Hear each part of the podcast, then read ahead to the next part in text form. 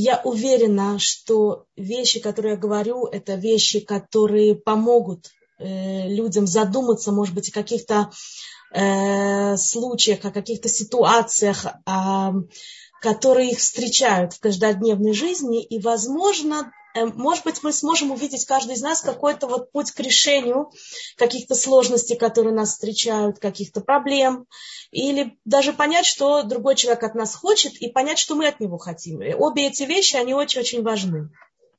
Прежде всего поговорим вообще о, что такое потребности. Для чего вообще Всевышний создал нас так, что у нас есть вообще какие-то потребности, почему нам что-то нужно. К сожалению, вот а по моим так смутным воспоминаниям Советского Союза, там человек говорит о том, что у него есть какие-то потребности, что ему вообще что-то надо, это очень часто воспринималось как э, какой-то эгоизм с его стороны, он думает только о себе, а ему еще, видите ли, чего-то надо. На самом деле потребность человека – это тот инструмент, с помощью которого мы вообще вступаем в связь с кем-либо в этом мире. Если нам не нужно ничего купить, мы даже в магазин не зайдем. Если нам не нужны деньги, мы не будем ходить на работу или, например, почет, уважение мы не будем ходить на работу. Если мы не видим смысла для себя, а видеть смысл, это что такое видеть смысл? Это именно, что то, что мы делаем, оно отвечает каким-то нашим потребностям, то мы не будем прилагать усилий вообще ничего делать. Я помню, что на прошлом уроке вот это вот слово делать кому, кому-либо мотивацию, я мужу должна делать мотивацию, я себе должна делать мотивацию. Это было воспринято вообще как какая-то манипуляция. Я... На самом деле это не так. Это наше средство э, вообще вступить в связь с другим человеком. Если он не видит смысла, почему он должен что-то делать, делать он ничего не будет. Человек, определение человека на научно, так сказать, латинском языке homo sapiens, человек разумный. Что такое человек разумный? Это что он делает что-то под влиянием разума. Если есть в этом смысл, он делает, а если нет, то не делает. А что такое смысл? Если то, что я делаю, оно мне приносит какой-то ответ на те потребности, которые у меня есть, эмоциональные, материальные, интеллектуальные, то я это делаю. Если в этом потребности у меня нет, то зачем мне это делать? э, звучит, так сказать, очень красиво. Ну, как нам понять, что, что вообще у нас за потребности? как дать себе в этом отчет? И в своих потребностях, и в потребности противоположной стороны. Э, как я уже сказала, Всевышний создал потребность как инструмент.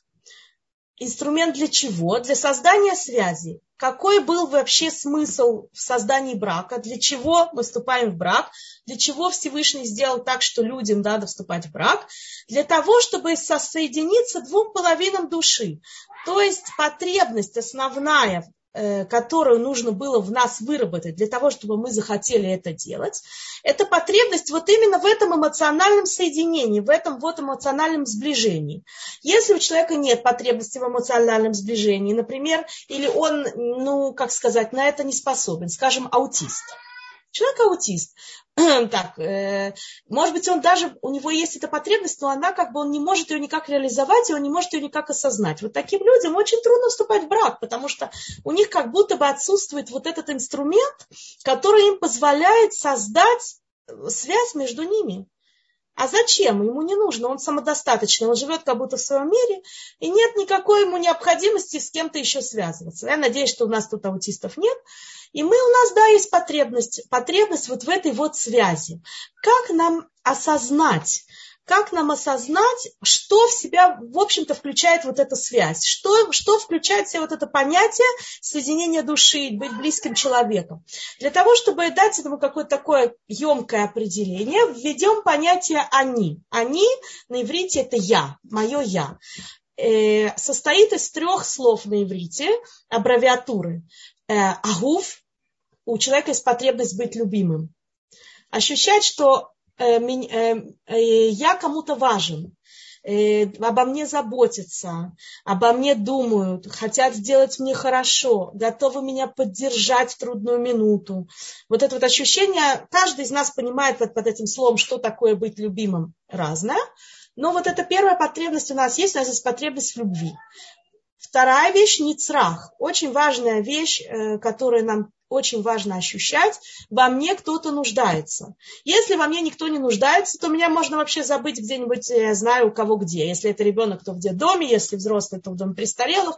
Мне, я никому не нужен, никто даже не придет меня навещать. Я никому ничего не могу дать, не обязательно даже дать физически, дать морально, дать эмоционально, материально, каждый как, как, как. Ничего не от меня никому не надо. Вот это ощущение, что я кому-то нужен, оно очень-очень тоже важно. И третье ощущение – это ехоль. У меня есть какие-то таланты, э, я могу преуспеть в этом мире, я могу сделать другого человека счастливым, я могу людям что-то хорошее дать. Каждому тоже, опять-таки, каждый человек это воспринимает по-разному но включает в эти понятия свое, но у каждого оно есть. Вот, это вот, вот эти вот три вещи, они у нас есть с маленького возраста. Когда мы маленькие, вот это очень важно нам, как родителям, те из нас, у кого еще дети маленькие или даже уже не очень, помнить, что ребенок приходит в этот мир, у него вот этого ощущения, самоощущения «они, я», Агуф, Ницраф, Ехоль, меня любят, я достоин любви, меня, я кому-то нужен, я на что-то способен, оно у него полностью отсутствует. Он до 5-6 лет вообще, у него нет самостоятельного, так сказать, осознания. Полностью вот то, что родители про него думают, вот то, что они ему, даже, а родители, может быть, это думают, как сказать, даже неосознанно, вот это называется лишадер, как будто передают ему негласным образом, это вот то, что он поистине воспринимает как вот это мое я. У него нет вообще никакой возможности это критически оценить. Потом, начиная с когда он немножко-немножко растет, у него чуть-чуть появляется какая-то возможность критически оценить, они меня не любят, и, и за это я их тоже не люблю, скажем, или они меня не любят, и поэтому я, наверное, недостоин любви, делают всякие, всякие разные выводы. То есть уже э, это постепенно, постепенно начинает развиваться, но до, по большому счету, до возраста батмицвы, бармицвы 12-13 лет у человека вообще нет возможности дать себе вот эту вот самооценку. И она у нас в душе очень-очень глубоко сидит. Иногда вот я встречаюсь, например, с семейной пары, да, разговариваю с женщиной, разговариваю с мужчиной, он слышит или она слышит внутри себя голос своей мамы, своей папы, которые говорят, из тебя ничего не выйдет, ты ничего не стоишь, или всякие вот такие вот, э, так сказать, э, пророческие э, другие изречения – уже ему, я не знаю, 50 лет, уже он уже много чего достиг, вторую степень кандидатскую защитил, женился, кучу детей нарожал, преуспевающий специалист. У него в душе вот это вот постоянно, вот этот голос, ты никто и, и зовут тебя никак, он продолжает звучать. Вы представляете, ему нужно человеку для того, чтобы этот голос, причем родители могут быть уже вообще не в мире ином их уже здесь нет, они уже нам это не говорят. Но то, что они вот даже не всегда гласно говорили, не то, что прямо они каждый день нам с утра пораньше, ты никто и зовут тебя никак. Не обязательно так. Но вот это вот негласное ощущение, которое вот у нас было с детства, оно у нас как будто бы продолжает преследовать всю жизнь. Для того, чтобы из этого выйти, это не так просто. Человек должен прямо с собой делать какую-то душевную работу, для того, чтобы из этого выйти. Различные нарушения личности, комплексы, вот если мы вздумаем, вдумаемся, они во многом связаны именно с этим. Меня недостоин любви. Человек, который думает, представляешь, он недостоин любви, его очень трудно любить. Потому что что бы ты ни делал, он, он это как будто бы не, не принимает. Ему делают комплименты, он не может их воспринять. О нем заботиться, это на самом деле тебе от меня что-то надо. На самом деле ты меня не любишь. Я никому не нужен. Вот это вот ощущение, люди, которые боятся, что их бросят, им очень трудно созда- пойти с кем-либо на эмоциональный контакт. Если мы в себе или в наших близких вот потом вдруг мы это чувствуем, что вот есть такая проблема, человек не идет с нами на эмоциональный контакт, не раскрывается нам, все время говорит, мне ничего от тебя не надо, я справляюсь сам. Знаете, что одна из вещей, которая может вот это вызывать, очень часто люди берут, жена, например, берет это на свой счет.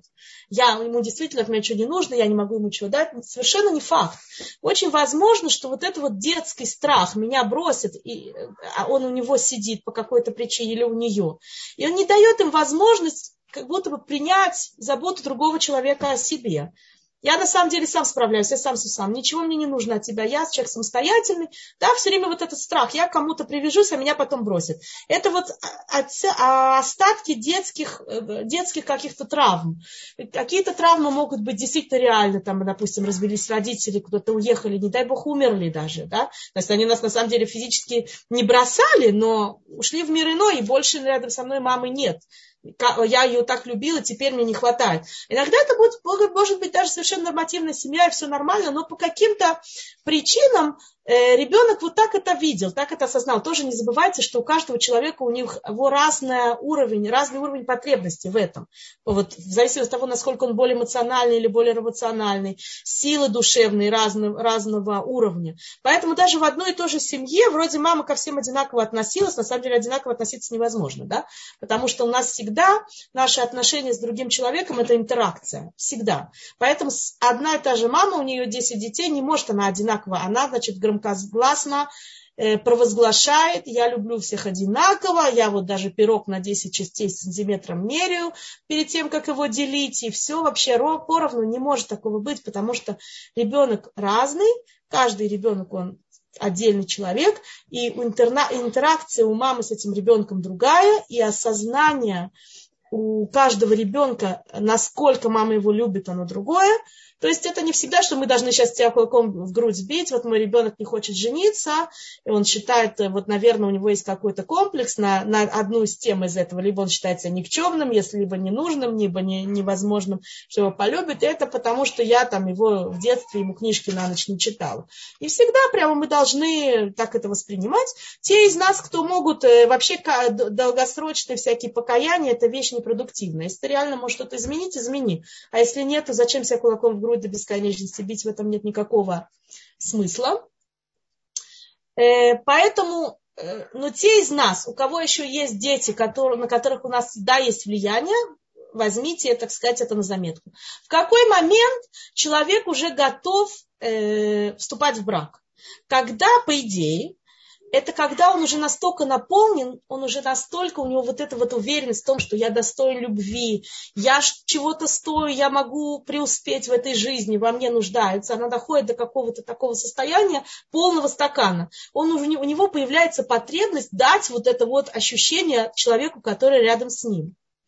И вот, вот это вот оптимальная точка, в которой человек вступает в брак. Люди, которым действительно хочется дать другому вот это ощущение любви, которым хочется почувствовать, что другой человек в них нуждается, которые хотят, которые верят в свои силы и хотят, так сказать, от себя дать другому, это обычно люди, которые женятся, выходят замуж. Те, которые очень сильно боятся вступать в брак, перебирают, иногда там надо кому-то обращаться. Очень часто причина, которая может быть, они не чувствуют себя наполненным, они не уверены в том, что они достойны любви, они не, уверены в том, что они вообще на что-то способны и они не уверены в том, что кто-то в них нуждается.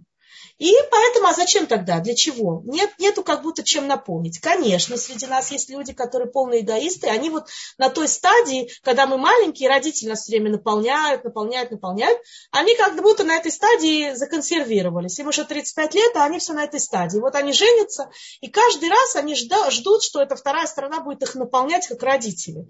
Мы никогда, когда как взрослые люди, мы не можем наполнить другого человека так сильно, как это делали наши наши родители. Вот это надо очень важно понимать, что очень часто конфликты в семье, я не чувствую себя любимой. У тебя должно быть так, у вас. 50% наполнения у вас уже есть так сказать, из детства пришло, из детства, из, так сказать, окружающего мира, вот к 20-25 годам вот вы пришли, 50% вот этого ощущения «я нужен», «я любим», э, я могу что-то, оно уже во мне присутствует. И еще 50 без Раташем нам даст вторая сторона. Если у меня, скажем, ну, конечно, так математика, так это говорю очень, э, как сказать, жестко, но примерно, да, то есть 50 на 50. Если у человека с этим проблемы, как это на иврите говорят, саким хор и в шали молот. Если есть в мешке дырка, в сумке дырка, что бы вы туда ни клали, оно все выпадает выпадает наружу, не остается. Не может э, другой человек дать вам ощущение любви на 100%. Он может только на 50. Если ваши 50 отсутствуют, то у вас все время будет ощущение, что, что вы как будто нелюбимые, а человек вам это не додает. Если у вас на 50% нет ощущения, что вы на что-то способны в этой жизни, вторая сторона не может дать вам это на 100%, она может дать вам это только на 50%. Вот это очень важно понимать. Почему? Потому что э, у нас не парва отношения к э, близким людям, которые окружают нас. Нам всегда важно, от любых людей нам важно получить вот это ощущение, я чего-то стою. Факт, что мы идем на работу, важно, чтобы коллеги нас тоже ценили, сделали нам комплименты, э, так сказать, друзья, как ты хорошо выглядишь, допустим, женщине, как ты хорошо приготовила, как ты хорошо что-то сделала, мужчине, какой красивый Мерседес ты купил, как ты, какую интересную лекцию ты сделал, неважно. То есть нам, да, важен фидбэк окружающих, но у нас есть подсознательное ощущение, что близкий человек это как будто бы его обязанность, поскольку нам это настолько важно, и ради этого мы, в общем-то, в близкие отношения вступали, чем ближе к нам человек находится, тем больше у нас есть ожидания, что нам это, нам это даст. Мы это можем видеть по отношению между родителями и детьми. Когда подросток подрастает, и у него становится более критическое отношение к окружающему, очень часто происходят прям такие вспышки, я знаю, ничуть ли ненависти, да, э, очень сильного гнева по отношению к родителям. Вы меня не любите, вы, вы, я вам не нужен, вы не верите в мои силы. Почему он так сильно гневается? Потому что а есть подсознательное ожидание. Вы мои мамы с папой, вы мне самые близкие люди на свете, вы мне это дадите. Вдруг не дают, это не мама. Это не, это, э, э, моя мама, у нее была своя жизнь. Она ходила на работу, занималась карьерой. Она во мне никогда не нуждалась. Можете это послушать.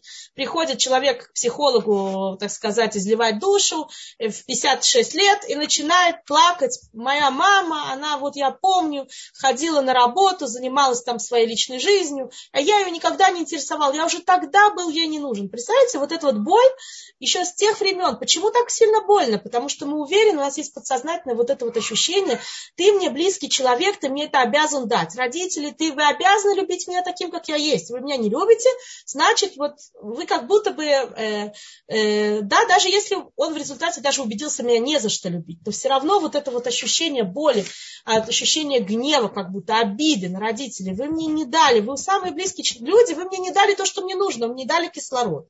То же самое с близкими друзьями. Есть ощущение, что в трудный момент он меня поддержит, да, это любовь.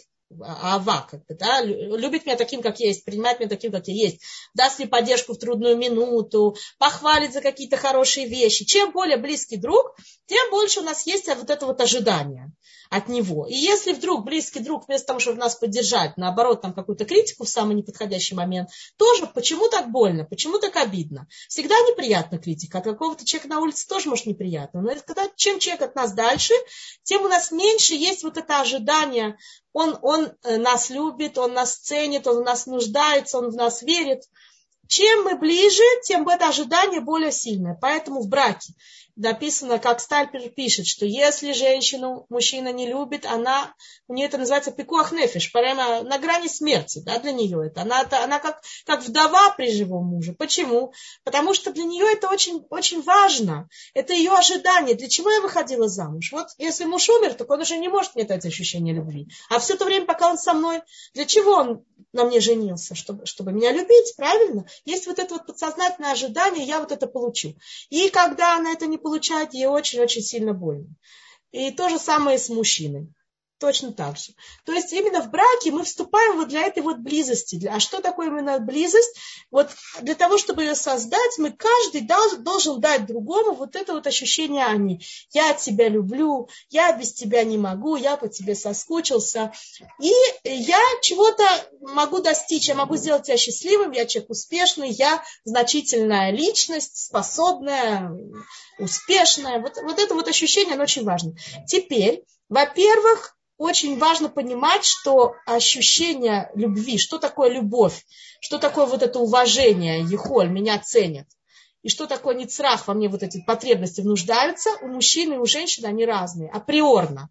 В принципе, они разные. У мужчины есть свои выражения, как он понимает, что такое любовь, и как он выражает, что такое любовь.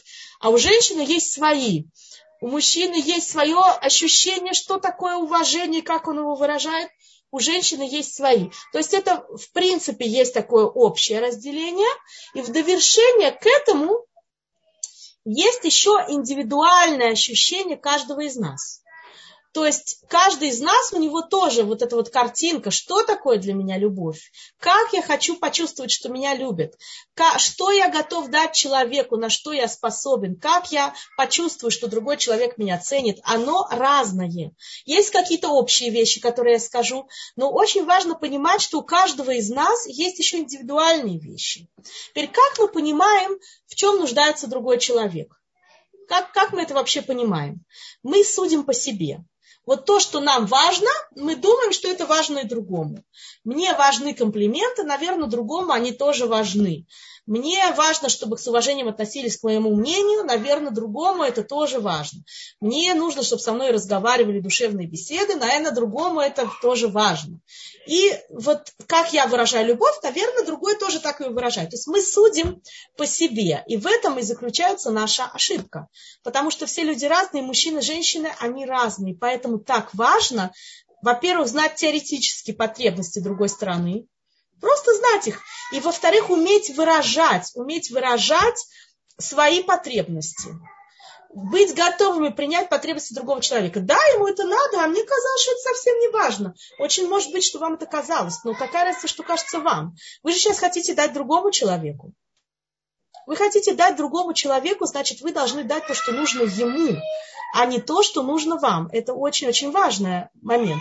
Теперь нужно понимать, что вот это вот ощущение, дать вот это ощущение они, это вот как в том анекдоте, что э, пришли э, муж с женой э, к консультанту семейному, и жена жалуется, муж никогда не говорит, что он меня любит. Он говорит, я же тебе уже сказал под хупой 20 лет назад. Когда что-то изменится, я тебе сообщу. Нет такого. Мы должны вот это ощущение агуф, ницрах, ехоль, мы должны давать его постоянно.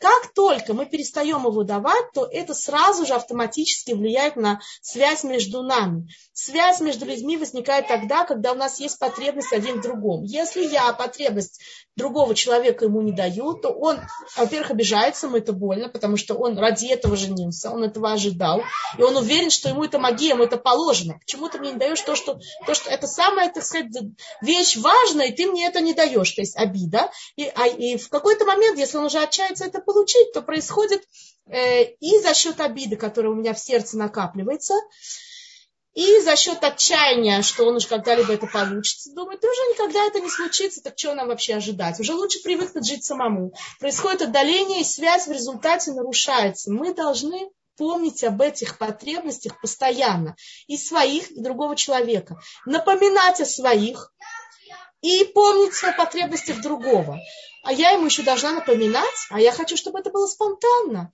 Я хочу, чтобы он спонтанно меня любил, спонтанно мне все делал, без того, чтобы я просила. Не всегда это хорошо, не всегда второй человек знает, насколько вам это важно. Если он меня любит, он знает все сам. Вы знаете, вы, вы его любите, вы думаете, что вы знаете все сами, что ему надо, а вы попробуйте его спросить. Очень возможно, что вы будете удивлены тому, что он, что он вам скажет. Очень возможно, что на самом деле ему нужно совсем не то, что вы хотели, э, думали, хотели ему дать или думали, что ему надо. Вот поинтересуйтесь, вдруг окажется, что нет, а, а, и тогда вы поймете, что и он не знает. Нет, нет в этом ничего зазорного, красиво попросить и объяснить, что мне нужно. Поговорим об этом тоже сейчас, как сделать еще в, так сказать, продолжение урока, как сделать так, чтобы у человека сделать мотивацию и желание нам что-либо дать. Но первым делом вообще поговорим вот про этот вот баланс. Агуф, ницрах, ехоль. Вот э, любим, во мне нуждаются, и я на что-то способен. У женщины у мужчины вот пропорция между этими тремя вещами, она одинаковая? Оказывается, что нет. У женщины на первом месте вот стоит вот это, именно вот это агув. И она это выра... ощущает, выражение этого агув. Понятно, что каждая женщина по-своему, но именно в том, что он жалеет меня, он заботится обо мне, он готов прийти мне на помощь в трудную минуту, он готов принять меня такой, как я есть. Вот для нее вот это вот агуф. Он меня хочет порадовать, вот это вот ощущение. Почему не црах и ехоль у женщины более, менее ей важно? Потому что, как правило, наши мужья в нас очень сильно нуждаются во всяких вопросах. Мы на себе действительно очень явно много чего везем. По дому, если женщина по это хламу или там в какие-то наты маот э, отдыхать уезжает на три дня, все, катастрофа, потолок упал на пол, полная вообще разруха в доме, никто ничего не в состоянии сделать. А она тоже четко чувствует, что и муж, и дети в ней постоянно нуждаются. Они без нее, как без рук, без ног. Ехоль тоже, как правило, она, э, так сказать, преуспевает в том, что она делает. Если, например, это как правило, но если, например, женщина, обычно это идет вместе с агуф, да, и когда нет любви, э, то вот это вот не црах, то, что он от нее что-то хочет, что-то ждет, а где моя еда, а где моя интимность, а почему дома что-то не так, оно не воспринимается как душевная потребность, оно воспринимается как использование.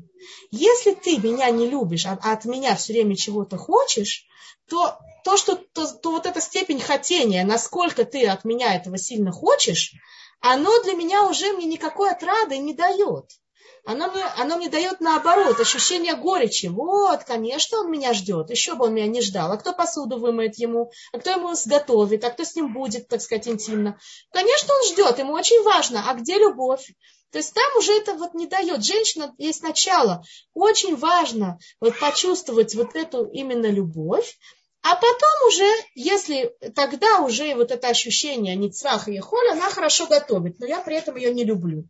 А, а, а может, и уже это совершенно не в радость. Он на меня как на повара смотрит. Видите ли, любит, как, ему, как я кускус делаю, ему вкусно. Понимаете ли? на меня ему наплевать, а кускус он от меня хочет. Ему нравится, какая я успешная, сколько я денег в Айтаке зарабатываю. 15 тысяч ему каждый месяц приношу зарплату.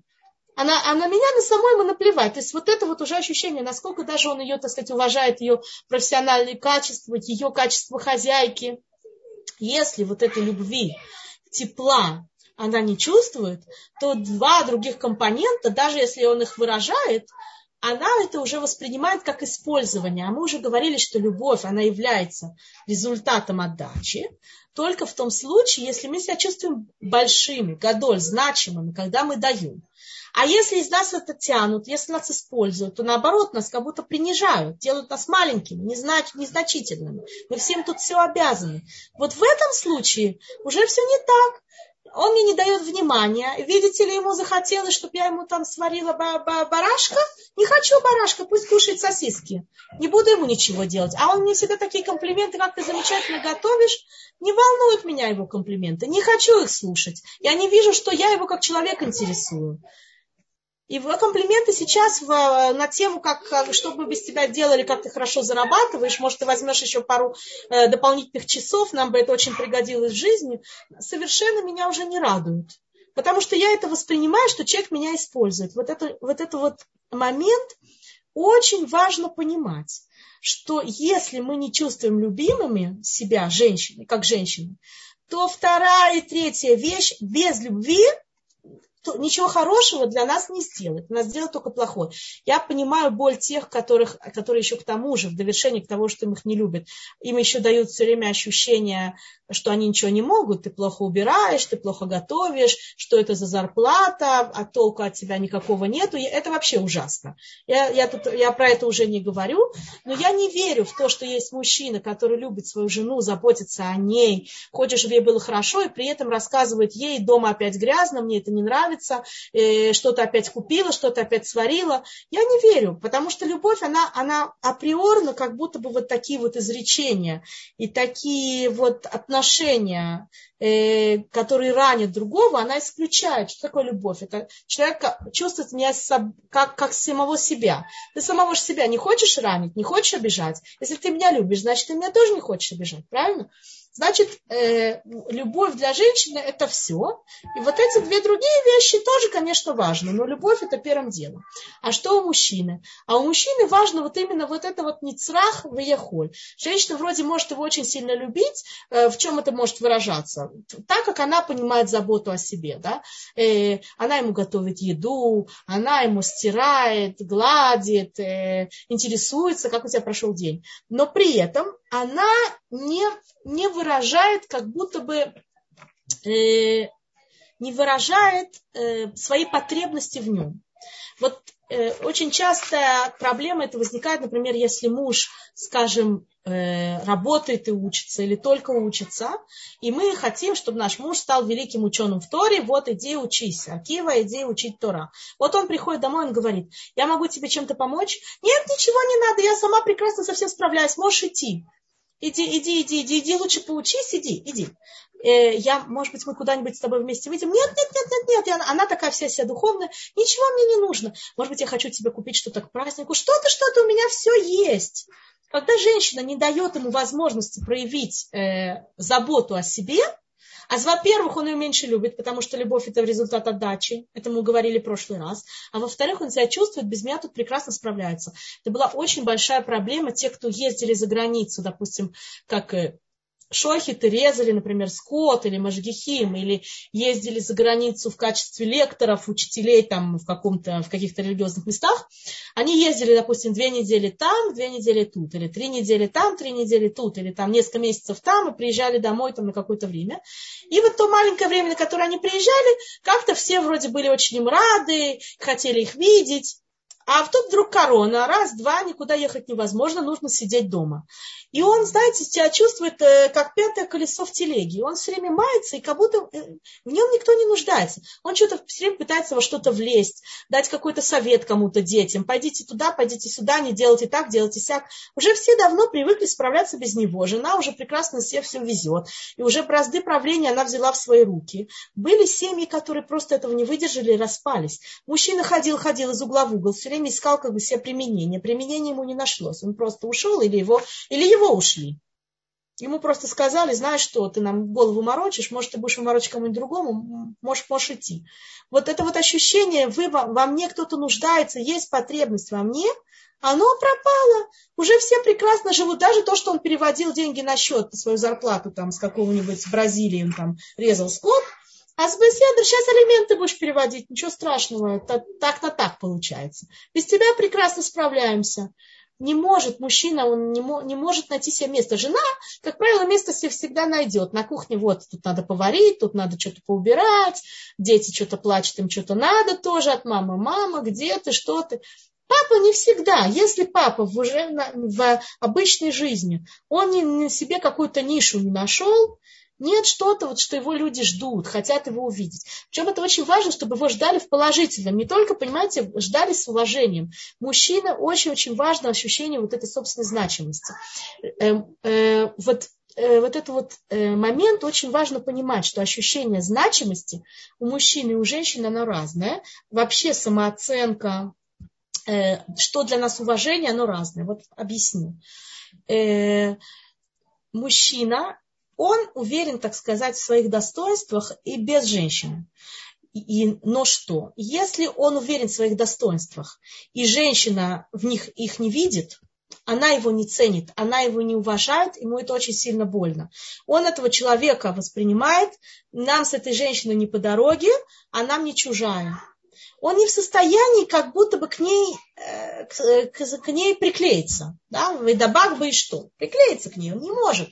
Мужчина воспринимает женщину как часть себя. Если она его не ценит, если она не выражает, э, так сказать, уважение к его личности, к его мнению, то это не то, что он думает, я такой дурак, что мнения у меня нет. К сожалению, такое тоже бывает, но это уже из области, как мы говорили, детских, э, детских, так сказать, пережитков. Когда родители с утра до ночи этому ребенку внушали, ты дурак, и твое место не знаю где, и что, что его спрашивать вообще, он все равно ничего умного никогда не скажет, то человек иногда действительно настолько, настолько к этому привыкает, что потом, даже сколько бы жена ему не выражала своего уважения и прислушивалась к его мнению, наполнить вот эту вот дырку в, в мешке потом очень трудно. Потому что любая вещь, что она даже не имела в виду, она он, он скакивает.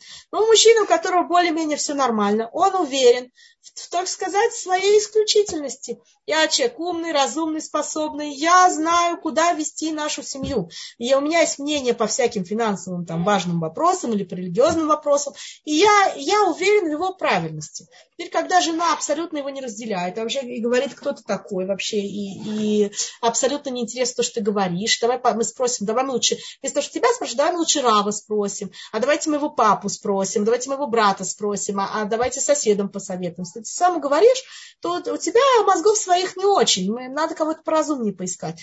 Мужчина такую женщину не любит, вы понимаете, что это влияет на любовь к нам? Э, делали вот такой, был такой эксперимент, Рафангера об этом пишет в своей книжке. Эксперимент был не кошерный, но он может нас чему-то научить. Мужчин, значит, была группа мужчин, им раздали 30, допустим, фотографий, э, паспортных фотографий, вот таких квадратиков женщин разных, молодых женщин. 15 э, оставили как было, а 15 в фотошопе расширили им зрачки. И потом спросили их, Какие женщины вам кажутся более привлекательными? Все мужчины, которые были в этой группе, безоговорочно, то есть вы не можете сказать, о вкусах не спорят, как говорят французы, безоговорочно те 15 женщин, у которых расшир, были расширены зрачки, им показались более привлекательными, чем 15, которых у них оставили их обычным образом. Почему? Потому что когда мы кем-то восторгаемся, как мы на него смотрим? С расширенными, да, восторг. Что это такое? Восхищение расширенные зрачки делаем на него, да, большими такими глазами смотрим. Вот это вот ощущение больших глаз, оно у мужчины вызывает автоматически симпатию к тебе. Эти женщины вообще их не видели, они смотрели в, в камеру, да. Но вот он смотрит на женщину, а смотрит на него с фотографией расширенными зрачками. Все, она более привлекательна, она более притягательна. Мы, кстати, вот, вот сейчас мы слышим один из рецептов любви, как вызвать любовь к себе. Будете восторгаться вашим мужем, тогда он будет любить вас. А если вы им не восторгаетесь, то автоматически у него, понимаете, он, он, мы были сделаны из ребра. Взяли наше ребро и сделали, взяли его ребро и сделали нас. Да, понятно, почему была женщина написала очень неправильную вещь, что, э, что растение белладона, оно расширяет зрачки, есть в этом популярность. Вот тут мне в чате написали. Да, правильно, потому что вот это автоматическое, вот это вот ощущение восторга, а это то, что покупает мужчину. Одна из вещей, которую его покупает, это вот этот вот восторженный взгляд. А если уже мы знаем, кто ты такой, и мы тебе уже цену поняли, и все с тобой понятно, и вообще твое мнение нас не интересует, то какого восторга нету, значит, он ее не любит. Написано, есть законы и шут, Аллахот и шут, который написал Рамбам. А, а законы эти есть для мужчины и есть для женщины. Вот одна из вещей, которая написана для мужчины, что он должен ее лагов кигуфо, велихабет ютерми гуфо. Он должен ее любить как свое тело, как, как себя. То есть вы представляете, этот мужчина, да, он, от него даже никто не ждет, что он будет любить женщину больше, чем себя, потому что мужчины, они эгоистичны. Вот если ты будешь любить как себя, это уже хорошо. Он воспринимает женщину как часть себя. Если ты со мной, мы тебя любим. Если ты против меня, значит мы тебя не любим. Имеем это в виду. В лихабед ютер мигуфо. В чем выражается кого-то, который должен, вот это уважение, которое должен муж, муж оказать жене. Может быть, он должен ее спрашивать, и как ты думаешь? Нет, не в этом. А в чем? покупать ей одежду, покупать ей подарки. Вот это называется лихабед ютер мигуфо. Ты себе купил один костюм, жене купи пять платьев. Ты себе купил, э, я знаю, э, там, коттедж, а жене купи мороженое, более дорогое. То есть ты должен жене всегда дать больше, чем... Причем вот это больше, это именно вот знаки внимания, именно как подарки. Больше, чем тебя. Вот то, что надо тебе, ты должен давать больше. Вот эти знаки внимания, причем, обратите внимание, что говорится, именно когда примеры объясняется лихабеду термигу фото, приводятся примеры именно, так сказать, из, из области материальности, а не из области духовности. А, а как воспринимаем у женщины тоже написано, что она должна мужа уважать. А как? Написано, что Ицехали Хабет это Бааль Ютер Мидай. Написано, она должна его уважать слишком сильно. Что такое слишком сильно? Не больше, чем себя, про себя тут вообще не говорится. Ты вообще не мерила. Нам трудно понять, сколько они, как, насколько у них гордыня более раздутая, чем у нас. Это ощущение. Мы вообще, женщина, например, женщине сделать комплекс муж может в два раза, очень быстренько. Потому что женщины устроены так, что они ощущение собственной значимости получают извне, всегда, всю жизнь. Если мужчина, это у него так в, в раннем детском возрасте, а потом постепенно он уже на ноги встает, уже что есть, то есть, я уже вот с этим своим самоощущением, со, со своей вот этой вот э, гордостью, он, так сказать, и живет. И если вы, ты меня признаешь, это касается и коллег на работе, и друзей, если вы меня признаете как умного человека, талантливого, успешного, Хорошо, мои друзья, а кто со мной не считается, кто меня считает никем и зовут меня никак, не буду с ним дело иметь. А жена тоже так считает, и с ней не буду дело иметь. А зачем я сейчас не разговаривать, что-то ей покупать? И все, любовь пропала, ушла. А так у женщины это не так. У женщины вот именно то, что он ее хвалит, то, что он о ней заботится, вот это вот ей дает ощущение собственной значимости. Поэтому мужчины, реально, действительно сочувствую искренне, мужчины, которые своих жен постоянно гнобят, постоянно им все не так, все не то, ты не красиво одеваешься, ты плохо выглядишь, сделай пластическую операцию. Знаете, что, не дай бог, есть женщины, которые себе свое лицо постоянно переделывают у мужья постоянно лицо как-то не так, не то, не там. Это ужасная совершенно ситуация. Почему женщина это соглашается? Например, муж не соглашается. Она ему сейчас скажет, переделай, пожалуйста, дорогой свой нос. Он у тебя слишком большая горбинка. Хочу, чтобы он был гладким, как у римлянина со скульптуры.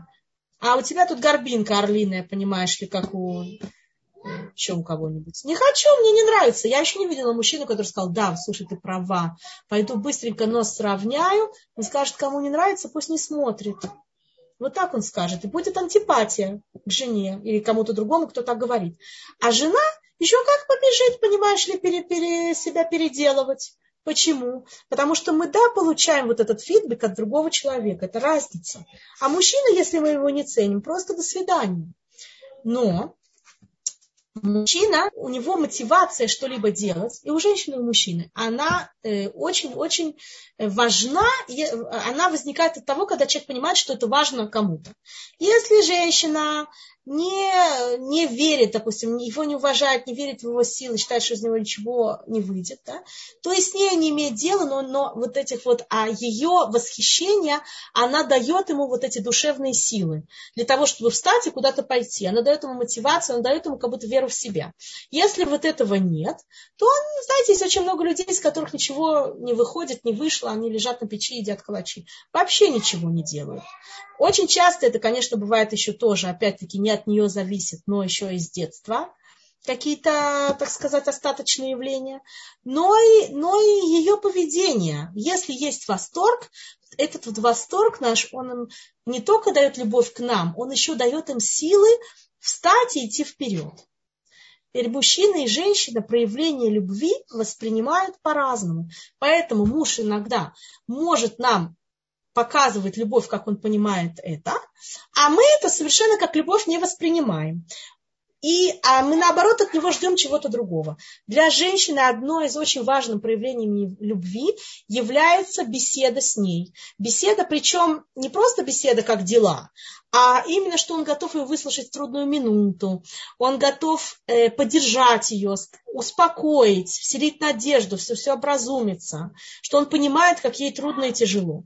Вот, это, вот этот факт, вот это действие, что он готов быть с ней, дает ей вот эту душевную поддержку, оно женщине дает ощущение любви. Мужчина это не знает и не понимает.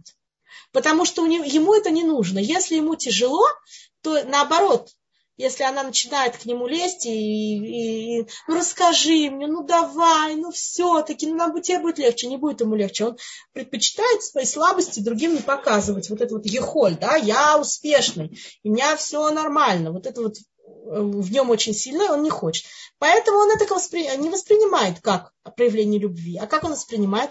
То, что для него проявление любви. А что для него проявление любви? Э, интимность очень важная вещь. Если жена хочет быть с ним.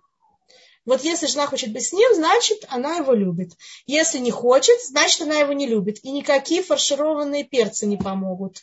И баранина не поможет. Ничего не поможет. И дом выдраенный не поможет. Если ты не хочешь с ним быть, значит, ты его не любишь. Так он это понимает. Поэтому каким образом он сразу нам выражает свою любовь? Я люблю, поэтому я сейчас хочу с ней быть. А она совершенно это так не воспринимает. А пока ты со мной не поговорила, я не о чем говорить, ты меня не любишь.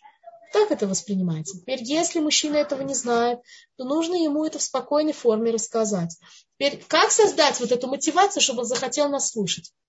У мужчины одна из его потребностей, вот этого ощущения «я ехоль», в биту, в выражении, вот этого «я успешный», я могу сделать свою жену счастливой.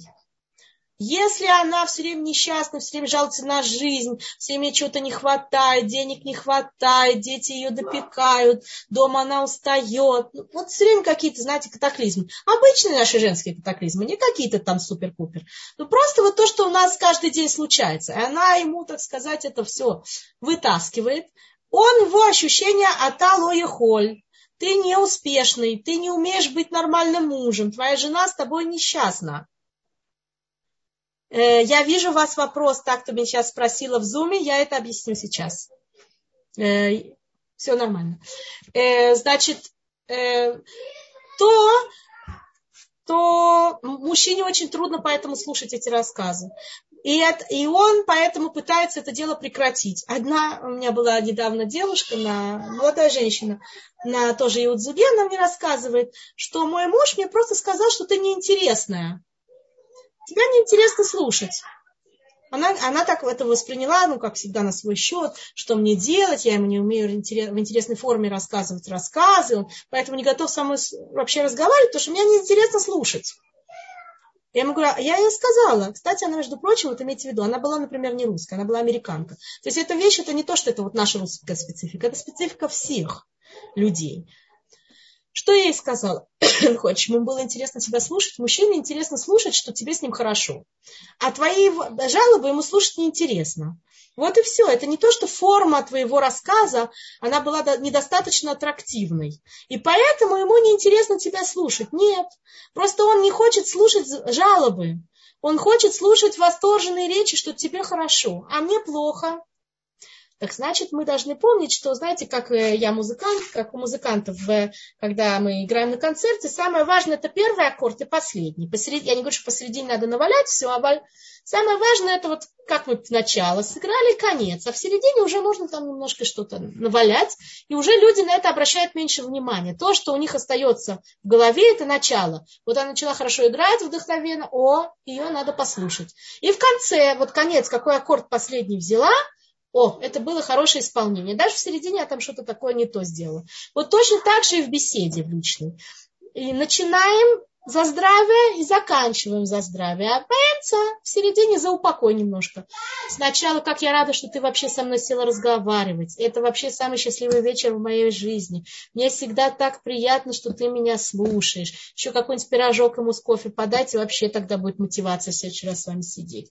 Потом посередине, ты знаешь, я, я хотела тебе что-то рассказать, ты не бери это на свой счет. И это я просто хочу с тобой поделиться. Мне так всегда приятно, когда ты меня слушаешь. Ты не можешь себе представить. Просто послушай. Ты мне даже совета не давай. Вот сам факт, что ты меня слушаешь, мне уже делает хорошо. И вывалите то, что вам надо. А потом в конце сказать, ты знаешь, мне так было приятно, этот вечер был самый счастливый в моей жизни. Первое слово слушали, второй, последний аккорд был хороший, а посередине уже ему вставили то, что нужно. А если мы сразу начинаем жалоб и кончаем тоже жалобами, то и, конечно, ему неинтересно. Ты неинтересно рассказываешь, потому что ты рассказываешь то, что он не слушать не хочет. Э, теперь с интимностью, э, мне ты сейчас спросила женщина вопрос, а что хочешь если я хочу, он не хочет.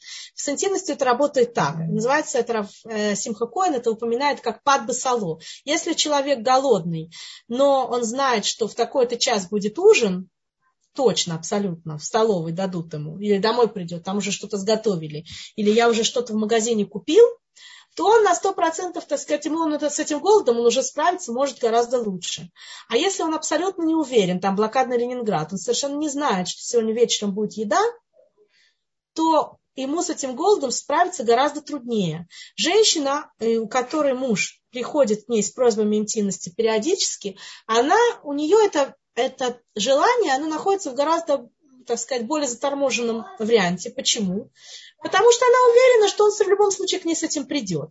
А если по каким-либо причинам он не приходит, то тогда она уже абсолютно в этом не уверена. И кроме этого, еще один, один момент, нас это ранит, потому что нам кажется, что эта вещь он нас как будто не нуждается. Это, это, понимаете, вроде бы вот это вот не црах у женщины, оно само собой на автомате. Но когда в нас не нуждаются в каких-то вещах, которые априорно мы считаем, что все женщины и мужчины, все мужчины в женщинах нуждаются. Например, ему не нравится, как она готовит.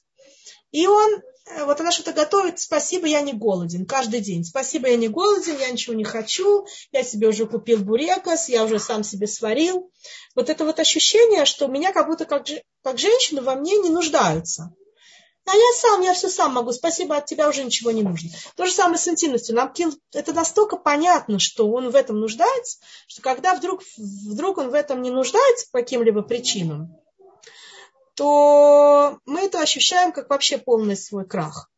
Даже, даже то, что всем людям нужно, тебе уже от меня не нужно. Я уже вообще ничего не стою в твоих глазах. Кроме этого, женщина, да, подсознательно воспринимает э, желание мужа к себе как, как проявление любви. Почему может такое быть, что он ее не хочет? Могут быть разные причины. Первая причина может быть вообще с ней не связана. Как я уже говорила, мужчины, которые получали, у него диабет, да, у него диабет, как вы написали, женщина мне тут пишет, у него диабет, поэтому он не хочет. Очень правильная причина, причина медицинская.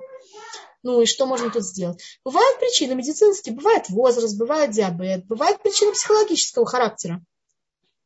Что, например, он боится, боится, что его бросит. Вот это вот, вот э, хавая, де, что делать? Что делать вам, что он вас не хочет?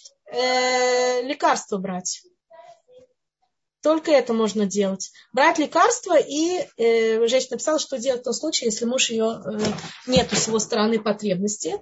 Значит, во-первых, конечно же, э, говорить ему, насколько вам с ним хорошо, потому что это делает мотивацию. Он не хочет брать лекарства. Объяснять, и объяснять, насколько вам это важно насколько вы от этого страдаете, насколько вам важно, как хорошо, э, когда вы это да получаете. Он не хочет брать лекарства. Ну, что можно сделать? Если отношения в доме должны быть такими, что мы э, хотим порадовать один другого. У нас в нормальной ситуации ощущение, я вижу то, что вы написали, э, в нормальной ситуации ощущения, ощущения отношений между близкими людьми, они должны быть такими, что я хочу порадовать тебя, а ты хочешь порадовать меня. Теперь как, как, в каких ситуациях бывает такое, что кто-то кого-то порадовать не хочет. Например, если он на него очень сильно сердится. Когда он сердится? Именно тогда, когда он не получает вот эти свои потребности. Может, он их даже и не просил, даже не говорил. А иногда, да, говорил и просил второй человек ему не дает, у него внутри обида накапливается. Обида, она делает э, ощущение вот этого вот отчуждения. Как там сделать, чтобы другой человек захотел сделать что-то хорошее для нас? И в этой области, во всех остальных. Во-первых, хвалить его, когда он да, это делает. Сделать ему мотивацию, чтобы он получал фидбэк, положительный, так сказать, момент. Если вы ему говорите, что ты меня сегодня очень сильно порадовал, не обязательно в интимности, в любой вещи, вот ты сегодня мне помог по дому, ты не представляешь, как мне это помогло просить, теперь не критиковать, не говорить, ты никогда мне это не делаешь, ты всегда мне отказываешь, потому что человек не любит, когда его критикуют, особенно в такой обобщенной, а, я всегда тебе отказываю, но я тебе сегодня откажу, а, я никогда этого не делаю, но сегодня ты этого не получишь, на любую тему. Я сейчас говорю, в принципе, общая, так сказать, тактика. Не рассказывать, как вам плохо без этого, потому что человек э, лучше всегда идти от того, как вам хорошо с этим. Когда вам плохо без этого, то как будто бы у человека он чувствует, что его вынуждают дать. Понимаете, вот нищий какой-то там растрепанный бегает по вам по гилу, дайте мне, я умираю, я умираю, дайте мне на кусок хлеба. Вы ему даже дали. Но внутри у вас такое, что из вас это выжили, клещами вытащили. А если он просто тихо сидел, вы ему дали, это я дала сама. А если он за вами с клюкой бегает и понимаете, пожалейте меня, у вас сердце каменное, вы не видите, вот у меня есть тут 15 детей по лавкам, вы мне еще не дали. Вот ему даже дали, а ощущение неприятное, потому что вытащили из меня клещами. Когда мы жалуемся на жизнь, мы говорим, что мы без этого очень страдаем. Вот, допустим, нам надо, чтобы муж нам помог по дому. Вот если мы ему сразу начнем с того, я, я сейчас сегодня умираю, мне так болит голова, у меня такая мигрена, и дети все перевернули, вообще в доме все ужасно. Э, сделай, пожалуйста, там то-то, то-то. Он может и сделает, но ощущение, что вы его заставили.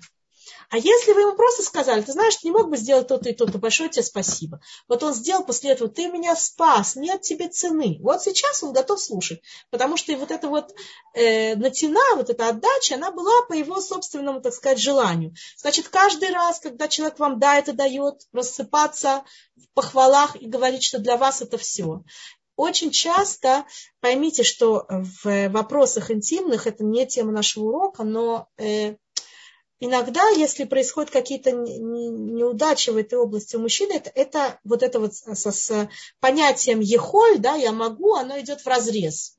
И, и если он как будто начинает, возможно, он это так воспринимает, что если он берет лекарство, это как будто бы он подписывается, понимаете, в собственной никчемности. И поэтому он не хочет это делать.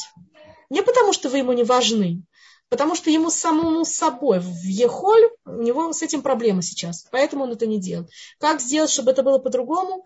Э, я думаю, что надо подумать. Э, возможно, нужно найти какого-то другого человека, который бы э, что-то как-то поговорил. С другой стороны, именно вот в интимном вопросе, да, то, возможно, это еще вышло за рамки семьи, человек тогда совсем еще обидится, да, надо, надо подумать, как это сделать непростой момент. Но вообще понимать, что если мы просим кого-то о чем-то критично, критично, критическим образом, ты всегда, ты никогда, на тебя невозможно положиться, или делать сравнение, тоже очень плохо. Например, муж моей подруги на каждый праздник покупает, э, покупает ей, я знаю, золотое украшение, а ты мне даже гольфит не покупаешь. Вы думаете, сейчас он пойдет вам купит? Ничего он вам не купит. Он скажет, а он вам объяснит, почему. Скажет, это, это та женщина, она женщина, а ты кто вообще? Тебе не положено. Получишь объяснение, почему тебе не положен гольфит. Потому что с него клещами-то вытащили. А если честно скажете, ты знаешь, меня так радует, когда я получаю... Во-первых, надо понимать ситуацию. Возможно, у человека нереально на это нет денег. Вы его сейчас провоцируете на то, чтобы ставить в такое положение, когда он действительно реально вам это дать не может. Человек очень неприятно ощущать, что опять-таки вот, вот это вот аехоль, да, я могу сделать свою счастливую, я успешный. Оно как будто бы идет в разрез с этим. Не нужно так делать. А что да, нужно? Э, если да, вы знаете, что реально ему это по деньгам, и просто он, так сказать, не понимает, не хочет, не считает нужным, то, так сказать, скажите, знаешь, меня так радует всегда, когда вот прошлый раз, наверное, прошлый раз когда-то был, может, там, последние 25 лет назад, мне так порадовал, когда я до сих пор помню, как ты 25 лет назад мне подарил это кольцо. Я каждый раз на него смотрю, я радуюсь может, тогда появится мотивация вам что-то сделать. Если человек не может это дать, будьте человеком, будьте человечным. Не ставьте человеку ощущение, что он ничего не стоит. Понимаете, не просите то, что человек не может вам дать, но и не ожидайте, что он будет знать это сам. Помогите ему, намекните. Это, знаете, тоже анекдот от, от, от Рафангера, что женщина легла спать э, днем, проснулась потом и говорит э, своему мужу, ты знаешь, я днем видела сон, что у меня был день рождения, и ты мне подарил кольцо с бриллиантом. Что бы это значило? Муж ей говорит, ты знаешь, я сегодня вечером ты узнаешь, что это значит. Ну, она ждет вечера, думает, что она принесет кольцо. Радостный муж приходит вечером, дает ей упаковку с подарком. И что она в ней видит? Книжку «Разгадка снов». Ты хочешь знать, что это значит? Вот тебе в книжке сейчас все и расскажут. Понимаете, не делайте намеков. Пусть он сам догадается. Она не всегда все намеки понимают. Хотите кольцо с бриллиантом, попросите прямо. Научиться правильно просить, научиться благодарить за то, что нам дают, то, что нам нужно.